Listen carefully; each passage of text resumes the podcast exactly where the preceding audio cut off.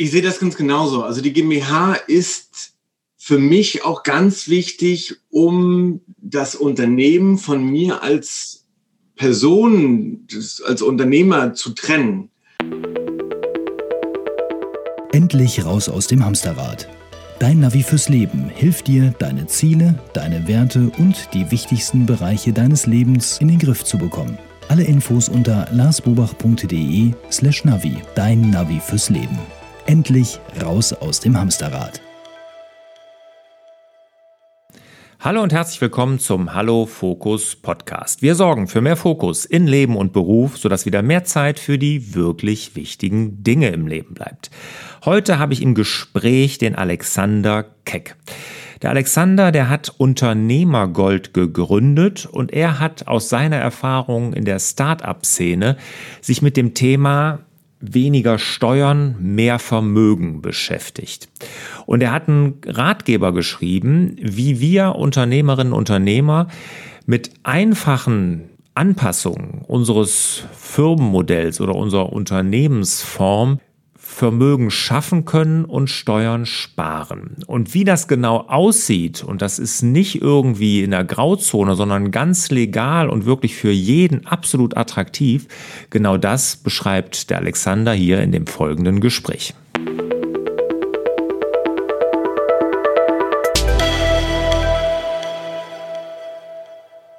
Alexander, schön, dass du dabei bist hier beim Hallo Fokus Podcast. Deine Mission oder dein Anliegen ist ja, dass wir Unternehmer uns mehr mit dem Thema Steuern und unserem Verhältnis zum Steuerberater mhm. beschäftigen. Wie kam es denn dazu, dass du dich damit erstmal beschäftigt hast? Ja, ähm, danke. Das, äh, ich freue mich sehr, dass ich hier dabei sein kann.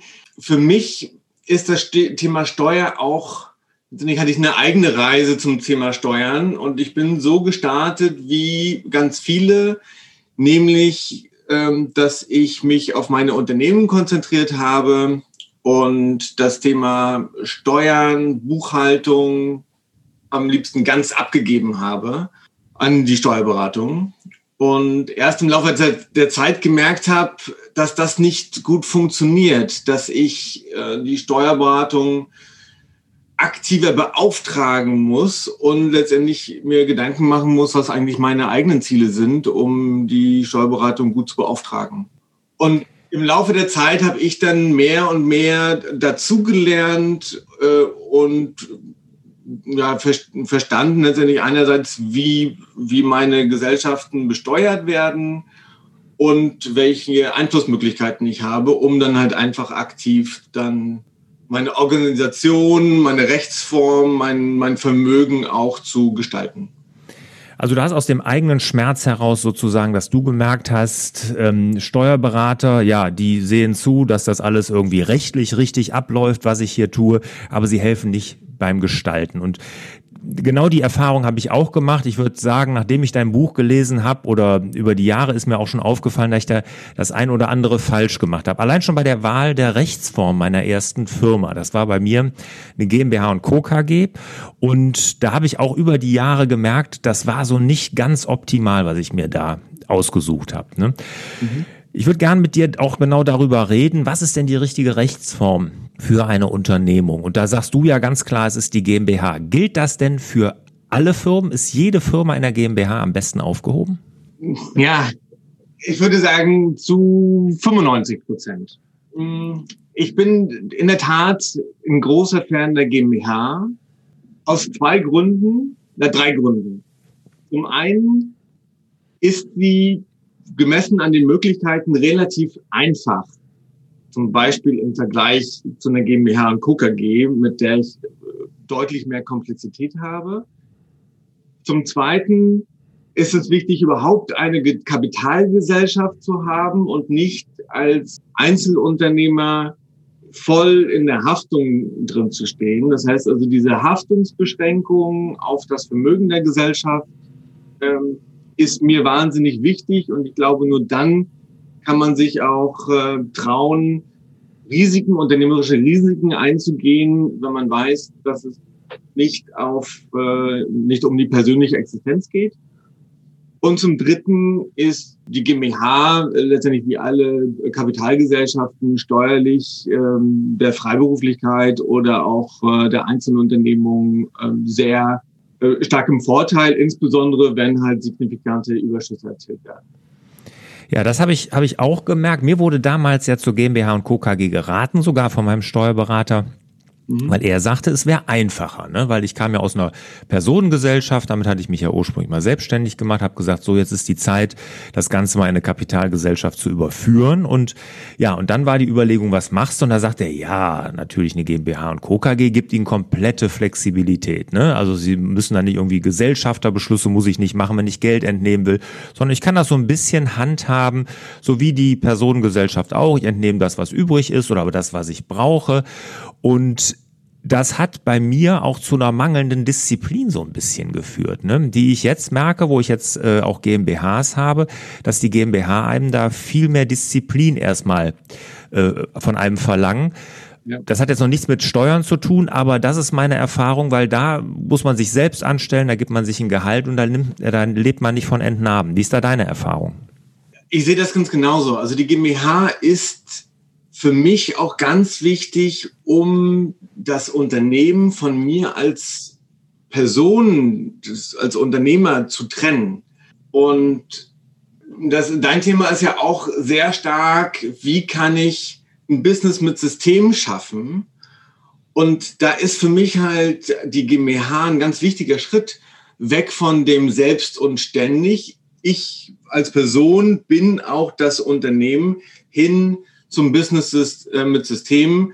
Das Unternehmen ist eine GmbH, ist eine, hat eine eigene Rechtspersönlichkeit und so wie du sagst, es zwingt mich einfach zu ein bisschen mehr Disziplin, zu ein bisschen mehr Professionalität und durch diese Externalisierung denke ich auch ganz, ganz anders über das Unternehmen nach, nämlich mich auch, wie kann ich das Unternehmen weiterentwickeln und nicht nur, wie kann ich mich persönlich als Unternehmer weiterentwickeln.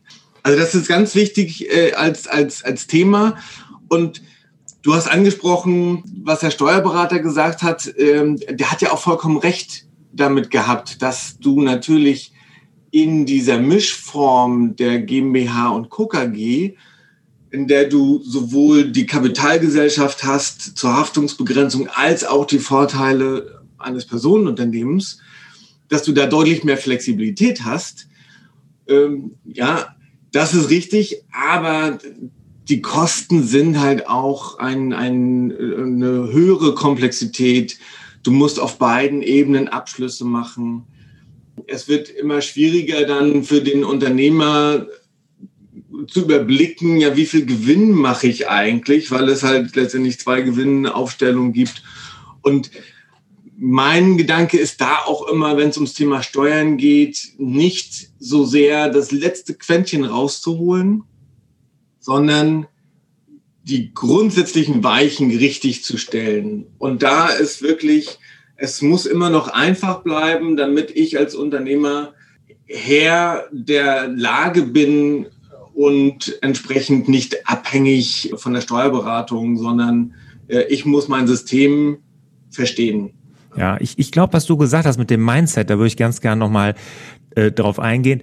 Das ist, glaube ich, auch entscheidender Punkt, jetzt unabhängig von den Steuern mal, entscheidender Punkt, dass man nämlich wirklich mit einer GmbH, einer reinen GmbH professioneller umgeht, mit einem anderen Mindset als mit einer GmbH und Co. KG oder Personengesellschaft, weil ich kann nicht mal eben in das Säckel äh, packen und mir Geld rausnehmen oder so, sondern ich muss mir das schon genau überlegen.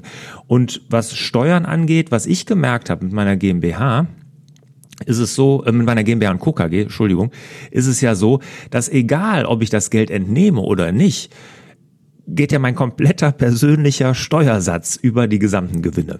Ob ich es jetzt in der Firma lasse oder nicht. Und das ist mir auch erst mit der Zeit klar geworden, dass ich gesagt habe, hör mal, Moment mal, ne, was muss ich denn jetzt hier an Steuern zahlen? Ich habe doch wirklich sehr bescheiden gelebt dieses Jahr. Mhm. Genau, also die, ja, die GmbH und Co. KG, äh, man kann das auch anders machen, dass letztendlich doch auch äh, zu großen Teilen die äh, die GmbH besteuert wird. Also da gibt es sehr, sehr große Ausgestaltungsmöglichkeiten. Aber wie gesagt, es wird dann einfach zu komplex. Und ich denke, äh, ja, die GmbH zwingt dich zur Professionalisierung, aber man hat immer noch auch ein bisschen Flexibilität. Und es gibt ja Möglichkeiten, dass du ein Darlehen abschließt ähm, äh, mit, mit deiner GmbH oder dass die GmbH dir ein Darlehen gibt, für das du natürlich erst einmal einen Gesellschafterbeschluss brauchst, selbst wenn dir die GmbH zu 100 Prozent selbst gehört. Und du brauchst auch einen Darlehensvertrag. Ja, das ist die Professionalisierung, die du brauchst. Aber dann ist wirklich alles genau geregelt. Das Finanzamt ist dann damit zufrieden und du kannst dir dann trotzdem auch unterjährig mal Geld ähm, entnehmen und ohne das halt komplett äh, sofort versteuern zu müssen. Also das geht auch alles, aber es ist halt nicht ähm, so wie dann viele Personenunternehmer, Einzelunternehmer, die dann sagen, ja, aber ich habe, ich bin halt so, äh, habe ich eine viel höhere Flexibilität und diese Flexibilität ist mir sehr wichtig.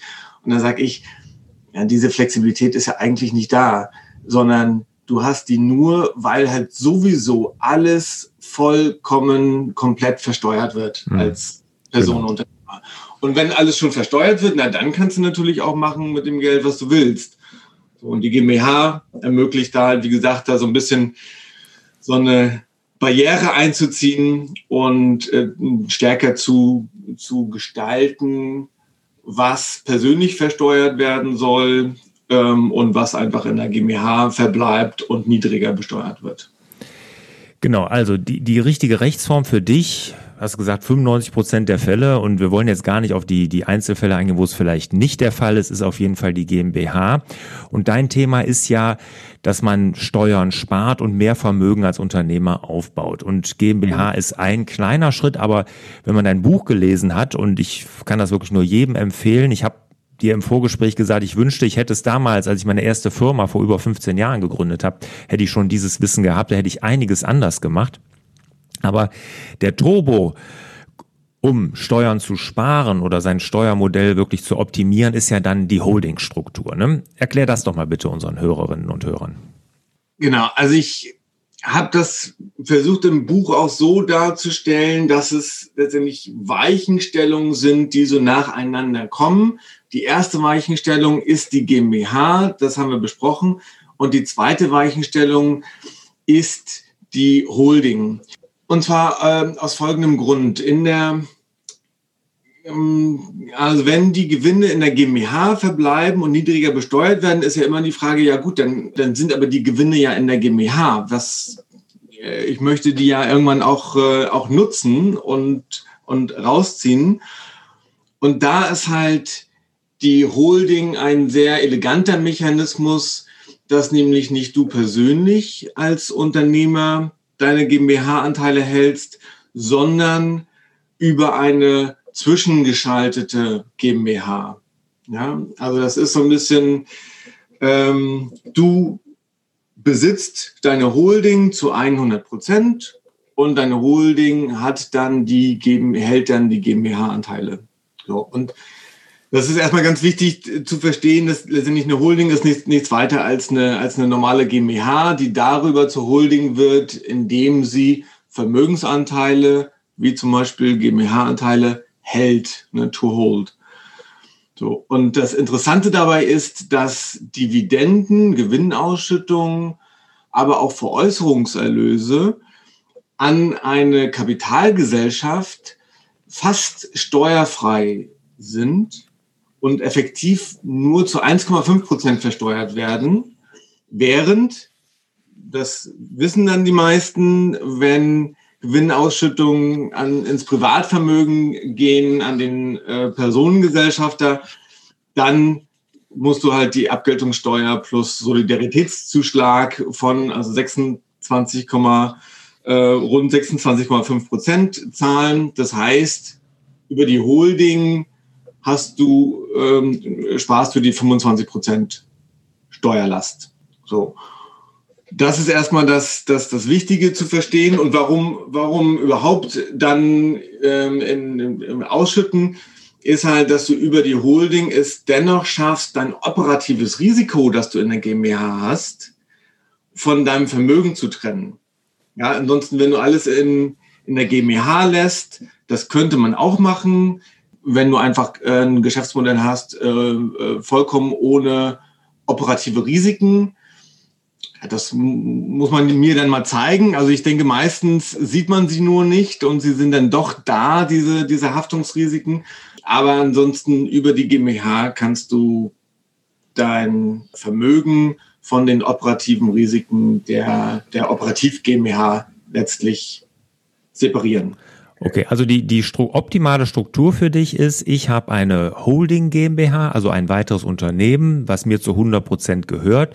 Und dieser Holding GmbH, der gehört dann meine operative GmbH, also meine operative Firma, die jetzt dann auch wirklich Dienstleistungen, Produkte und sowas dann für Kunden auch herstellt oder dann erbringt.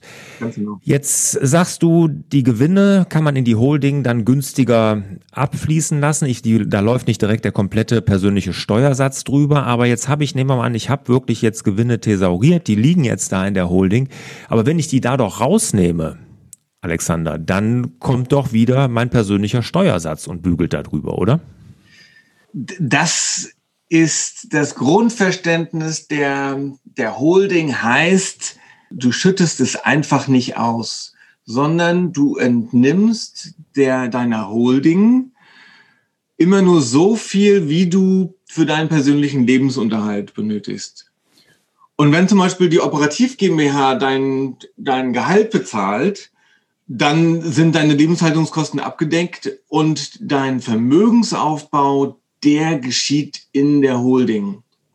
Und darüber investierst du dein Vermögen teilweise vorsteuern, aber zumindest zahlst du weniger Steuern, hast also mehr Vermögen zum Investieren, kannst also in der Holding ein deutlich größeres Vermögen aufbauen, als du das im Privatvermögen könntest. Und gleichzeitig, dadurch, dass dir die, die Holding zu 100 Prozent gehört, hast du komplette Kontrolle über dein Vermögen. Das ist das Grundverständnis. Einfach, du konsumierst, du entnimmst nur das, was du wirklich konsumierst und der Vermögensaufbau, der geschieht in der Holding. Genau, das ist, glaube ich, ganz wichtig, dass man nämlich nur das was man braucht, herausnimmt und den Rest für den Vermögensaufbau dann in der Holding lässt. Und da kann ich dann in meine Altersvorsorge investieren, in Immobilien könnte ich investieren, in andere Firmen, in neue Gründungen investieren. Und ich investiere dann ja nur mit einem Geld, wo noch nicht der komplette persönliche Steuersatz drüber gelaufen ist. Ne? Und du rechnest das ja in deinem Buch auch immer sehr schön vor, machst sehr, sehr viele einfache und auch sehr anschauliche Rechnungen, sodass man das dann wirklich auch gut nachvollziehen kann. Jetzt ähm, liegt das Geld in der Holding, nehmen wir an, da hat sich schon einiges jetzt angesammelt, aber jetzt kann es ja auch mal passieren, dass ich dann doch mal Geld plötzlich brauche. Ja, und sei es für Konsum, sei es aber vielleicht auch mal für eine Notsituation, dass meine Firma irgendwie jetzt Liquidität braucht. Ähm, was passiert denn dann? Also letztendlich die Holding ist ja nichts anderes als eine GmbH, das hatte ich erwähnt. Und diese GmbH kann natürlich dann entscheiden oder du als ähm, Gesellschafter, was, was die GmbH mit ihrem Geld macht. Und sie kann, die Holding kann also deiner Operativ GmbH ein Darlehen geben. Die Holding kann dir als Gesellschafter ein Darlehen geben, beispielsweise wenn du eine Immobilie dann doch privat kaufen möchtest, ähm, weil du darin selbst, äh, weil du sie selbst nutzt. Da ist es immer noch halt am besten, wenn du das privat kaufst und dann ähm, gibt die Holding dir darüber ein Darlehen, für das du fremdübliche Zinsen zahlen musst. Aber für dich persönlich, für die Bank dann wirkt dieses Darlehen wie Eigenkapital, das du persönlich hältst. Ja, also darüber, du kontrollierst das Vermögen ja weiterhin, hast da sehr große Flexibilität damit. Und äh, deswegen, wenn du halt kurzfristig äh, Darlehen oder Geld, Liquidität benötigst, kannst du das auch erlangen, indem du es, äh, ohne dass du das Geld ausschüttest und dann erstmal mit Abgeltungssteuer 25 Prozent plus Solidaritätszuschlag ähm, ja, belasten müsstest. Also da arbeite ich dann nicht mit Ausschüttung, sondern wirklich mit Krediten, die ich mir dann gebe. Und ähm, du schreibst ja in deinem Buch auch, mach die Holding unsterblich. Ähm, das fand ich auch ganz äh, anschaulich, äh, anschaulich von, von der Wortwahl her. Erklär doch mal, wie du so eine Holding aus deiner Sicht unsterblich machst. Ja, wenn wir der Regel folgen, dass wir nur das entnehmen, was wir konsumieren, und da will ich jetzt gar nicht darüber urteilen, wie viel Konsum richtig ist. Das kann jeder selbst entscheiden. Das ist ja auch individuell. Ne? Das ist individuell, genau. Aber ich gehe erstmal davon aus, ähm, dass du schaffst, nachhaltig mehr Überschüsse zu erwirtschaften, als du persönlich benötigst. Das heißt, das Vermögen der Holding wächst in deiner aktiven Phase und dann weil du auch mehr zum Investieren hast, Nachsteuern in der Holding mehr zum Investieren hast. Hast du also mehr Vermögen äh, angeschafft, das investiert ist, das also höhere passive Erträge ähm, erwirtschaften kann. Und dann geht es nur darum, dass du äh, entsprechend auch im Alter nur das entnimmst, was du persönlich äh, brauchst und äh, da ist einfach die Regel, dadurch, dass du mehr Vermögen hast, reicht das Geld deutlich länger, als, im, als hättest du das im Privatvermögen investierst. Und das heißt, aus meiner Sicht, mein Ziel ist, dass das Geld auf jeden Fall länger reicht in der Holding, als ich lebe. Denn äh, ich weiß ja nicht, wie lange ich lebe. Und insofern plane ich jetzt nicht bis zu einem bestimmten Enddatum, sondern ich plane, dass ich selbst äh, als Jopi Hesters äh, bis zum Alter äh, entsprechend aus der GmbH, aus der Holding entnehmen kann. Und dann, wenn die Holding mich überlebt, ähm, fällt entsprechend alles dann an die Erben. Ja. Das ist ein gutes Stichwort, äh, weil du sagst ja, Altersvorsorge soll in der Holding passieren und ähm, weil ich weiß, dass viele ja sagen, Altersvorsorge sollte in der Firma passieren, dann sagen wieder andere, nee, Moment mal, wenn du das in der Firma machst, in deiner operativen Firma, dann ist die ja unverkäuflich, weil wenn du da Rückstellungen bildest für eine Altersvorsorge oder sowas, dann hast du ja diese Last, die dann in der operativen Firma hängt oder in dem operativen Unternehmen, sodass sie hinterher unverkäuflich wird. In der Holding ist das ja anders, weil du sagst ja ganz klar, Vermögensaufbau auch als Altersvorsorge sollte in der Holding stattfinden und weil sie unabhängig ist vom operativen Geschäft. Mhm.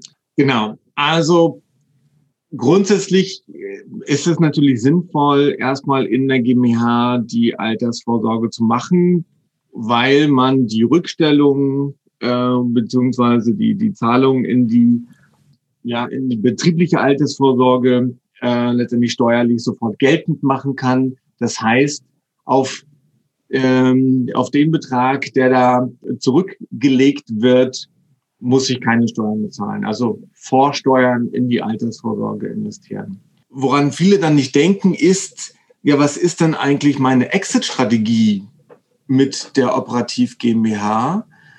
Und da steht da doch für viele, zumindest als Ziel, doch auch der, der Verkauf, ähm, eine gewisse Nachfolge. Also jemand anderes wird hoffentlich irgendwann mal das Unternehmen übernehmen in Klammern zumindest, wenn man halt ein Business mit Systemen geschaffen hat und das Unternehmen nicht nur an der eigenen Person hält, äh, hängt.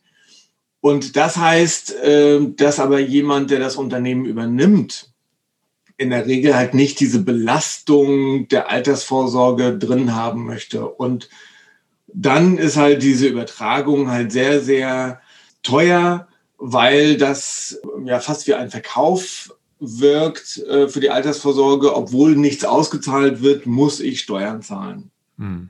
Und deswegen denke ich, sobald es die, die äh, Wahrscheinlichkeit gibt oder die Möglichkeit, dass das Unternehmen irgendwann mal nicht mehr zu 100 Prozent mir persönlich ge gehört, sollte auch die Altersvorsorge nicht in diesem, äh, in, der, in dem operativen Unternehmen sein, sondern in der Holding, die so haben wir es ja gesagt, die mir bis zum Lebensende zu 100 Prozent gehören sollte. Ja, und wenn man sich dann noch überlegt, weil das, das habe ich ja schmerzhaft erfahren, ich habe ja einen Teil von meinem ersten Unternehmen verkauft und ähm, das habe ich nämlich ohne Holding alles noch gemacht. Und das mhm. war dann wirklich so, dass man dann quasi der Käufer, der hatte auch keine Holding, der musste aus seinem versteuerten Einkommen mir die Anteile abkaufen privat. Ich musste das Geld dann auch, was ich bekommen habe, auch wieder versteuern. Also das war, wer mit Holding auf beiden Seiten von Käufer und auch Verkäufersicht deutlich steueroptimierter abgelaufen, sage ich mal. Ne, da hätte man wirklich viel, viel Geld an Steuern auch sparen können. Ja, und auch wenn man sich überlegt, man verkauft auch als Altersvorsorge, viele sehen ja ihre Firma auch als Altersvorsorge, was ja auch okay ist, wenn sie wirklich ein Business haben, was, wie du schön sagst, so systematisiert ist, was nicht an einer Person selber hängt, äh, dann ist das ja auch okay und dann kann man ja auch, wenn man früh damit anfängt, da das auch zu veräußern. Aber man muss immer dran denken, der Veräußerungsgewinn, der ist 100 Prozent, muss der versteuert werden und mit dem persönlichen Steuersatz. Ne? Und der ist ja dann in der Regel der Höchststeuersatz. Und das kann man in der Holding halt auch schön abfedern. Mhm. Genau, da kann ich dir eine Anekdote erzählen, wie ich persönlich zum Thema Holding gekommen bin. Und zwar war mein, äh, mein, mein erstes größeres Unternehmen war ein klassisches Startup. Ähm, das jetzt, äh, die Gründung ist zehn Jahre her. Und im Startup-Umfeld, also gerade auch hier in Berlin, ist es eigentlich sehr verbreitet, dass halt jeder Gründer über seine Beteiligungsgesellschaft, über seine Holding ins Unternehmen reingeht, weil natürlich, alle haben gehört, Veräußerungserlöse ähm, sind fast steuerfrei und natürlich, wer ein Startup gründet, der denkt ähm, an, den, ähm, an den goldenen Exit-Erlös. Mhm. Und ähm, so bin ich auch. Äh, ich habe ich hab die erste Holding gehabt. Äh, da habe ich noch nicht gar nicht so richtig verstanden, wie die wie die Besteuerung funktioniert. Ich wusste nur äh, im Exit, der Exit ist, ist günstiger.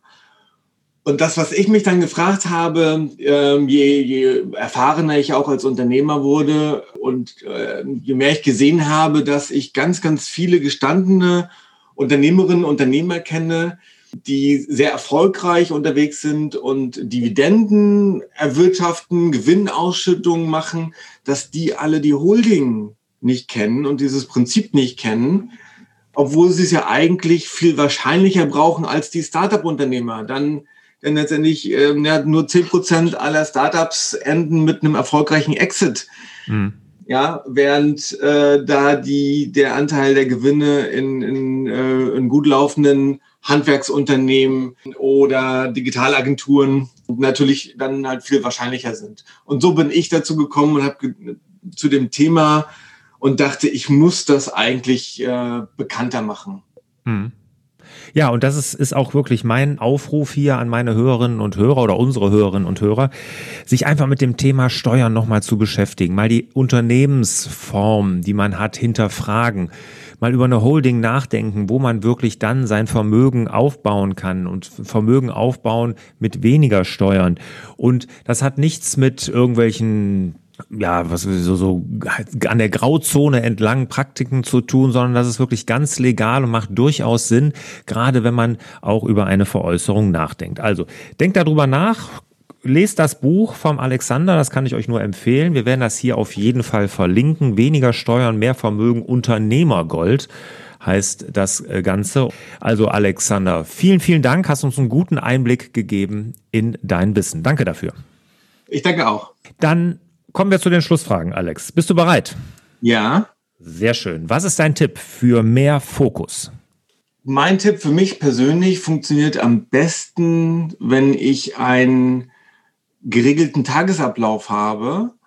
Und ich habe es mir zur Gewohnheit gemacht, dass ich wirklich morgens, nachdem ich die Kinder in die Kita gebracht habe, anfange mit der allerwichtigsten Aufgabe des Tages und das überlege ich nicht morgens, sondern das überlege ich spätestens am Tag vorher, so dass ich halt morgens gar nicht nachdenke, sondern direkt starte und dann in der Regel auch nach zwei Stunden konzentrierter Arbeit in der Regel mein Tagwerk erledigt habe. Und alles andere ist Bonus. Sehr schön. Das ist, ich nenne das ja die Fokusaufgabe und ich hätte es nicht besser mhm. erklären können. Alexander, du bist lange Unternehmer. Da gab es viele Höhen, aber bestimmt auch die ein oder andere Herausforderung zu meisten. Was war denn so die größte Herausforderung als Unternehmer, die du meistern musstest und was hast du daraus gelernt?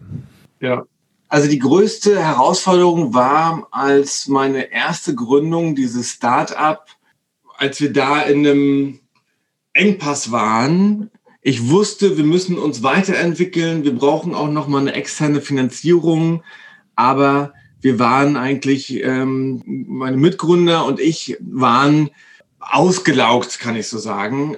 Und äh, da war die Lösung dann letztendlich mit einem neuen Investor auch ein neues Team aufzubauen und letztendlich auch für die Gesellschafter. Ich hatte dann äh, wir hatten äh, dann, ja, war der, der Cap-Table sozusagen, also die Gesellschafterliste auf 14 Gesellschafter angewachsen und dann mit diesen, in diesem heterogenen Gemengelage eine Lösung zu finden, mit denen alle zufrieden sind und wo dann dennoch ein Neuanfang ermöglicht wird mit einem neuen Team, das war sehr, sehr herausfordernd und ich bin sehr, sehr froh, wie wir das gemanagt haben. Ähm, und äh, ja, die Firma hat seitdem auch ähm, äh, noch ein, äh, also fünf Millionen Funding, also Invest Investitionen eingeworben, äh, heißt Get It Done, äh, macht äh, deutschlandweit Serviceleistungen, äh, Fokus im, im Bereich erneuerbaren äh, Energien, Elektromobilität und da, als ich das übergeben habe, war ich dann frei für neue Aufgaben, neue Herausforderungen. Und äh, da habe ich auch gemerkt, wie, wie wichtig das ist, einfach das System so zu bauen, dass man halt nicht nur die ganze Zeit so ein bisschen in so einem Käfig drin ist. Und so habe ich mich da äh, zumindest in der Schlussphase gefühlt und äh, wie gesagt, jetzt äh, Unternehmergold und auch das Buch ist halt ein Teil meiner neuen Herausforderungen, die ich dann angehen konnte. Welches Buch hat dich als Unternehmer und Mensch am meisten geprägt?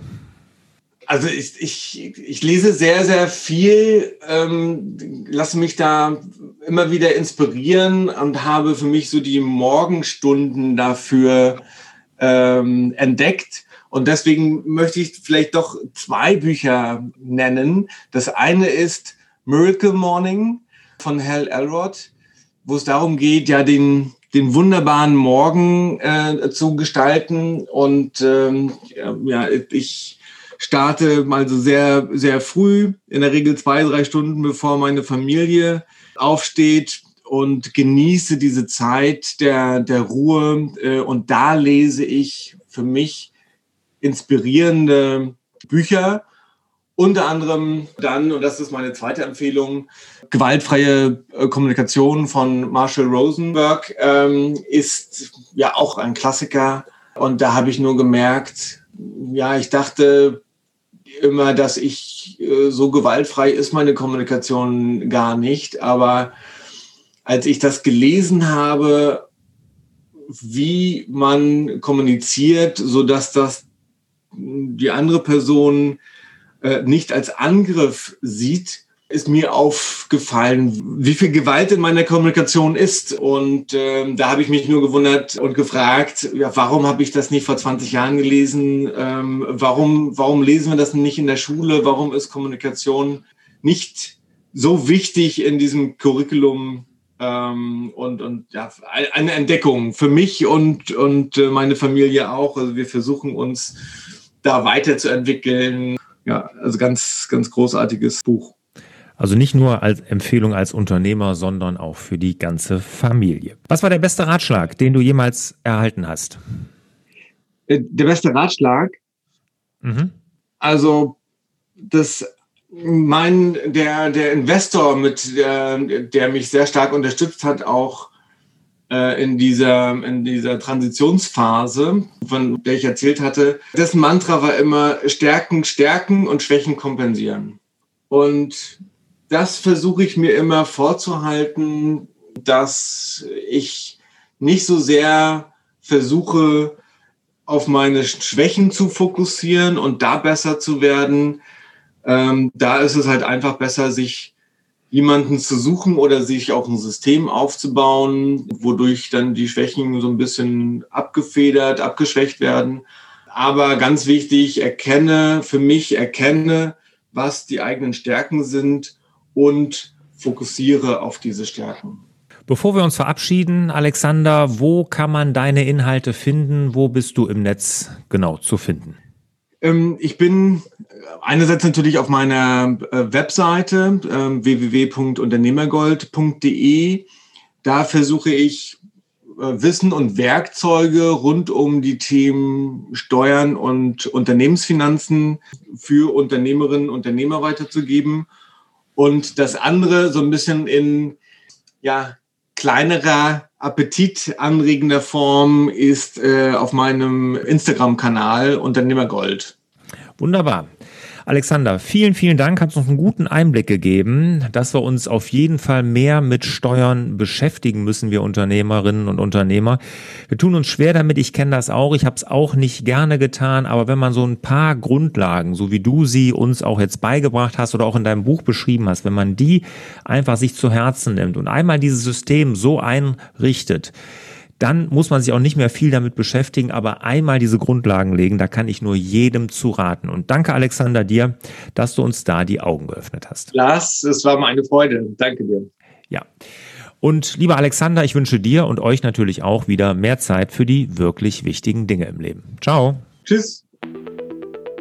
Hat dir der Hallo Fokus Podcast gefallen? Dann würden wir uns über dein Abonnement und eine Bewertung auf Apple Podcasts sehr freuen.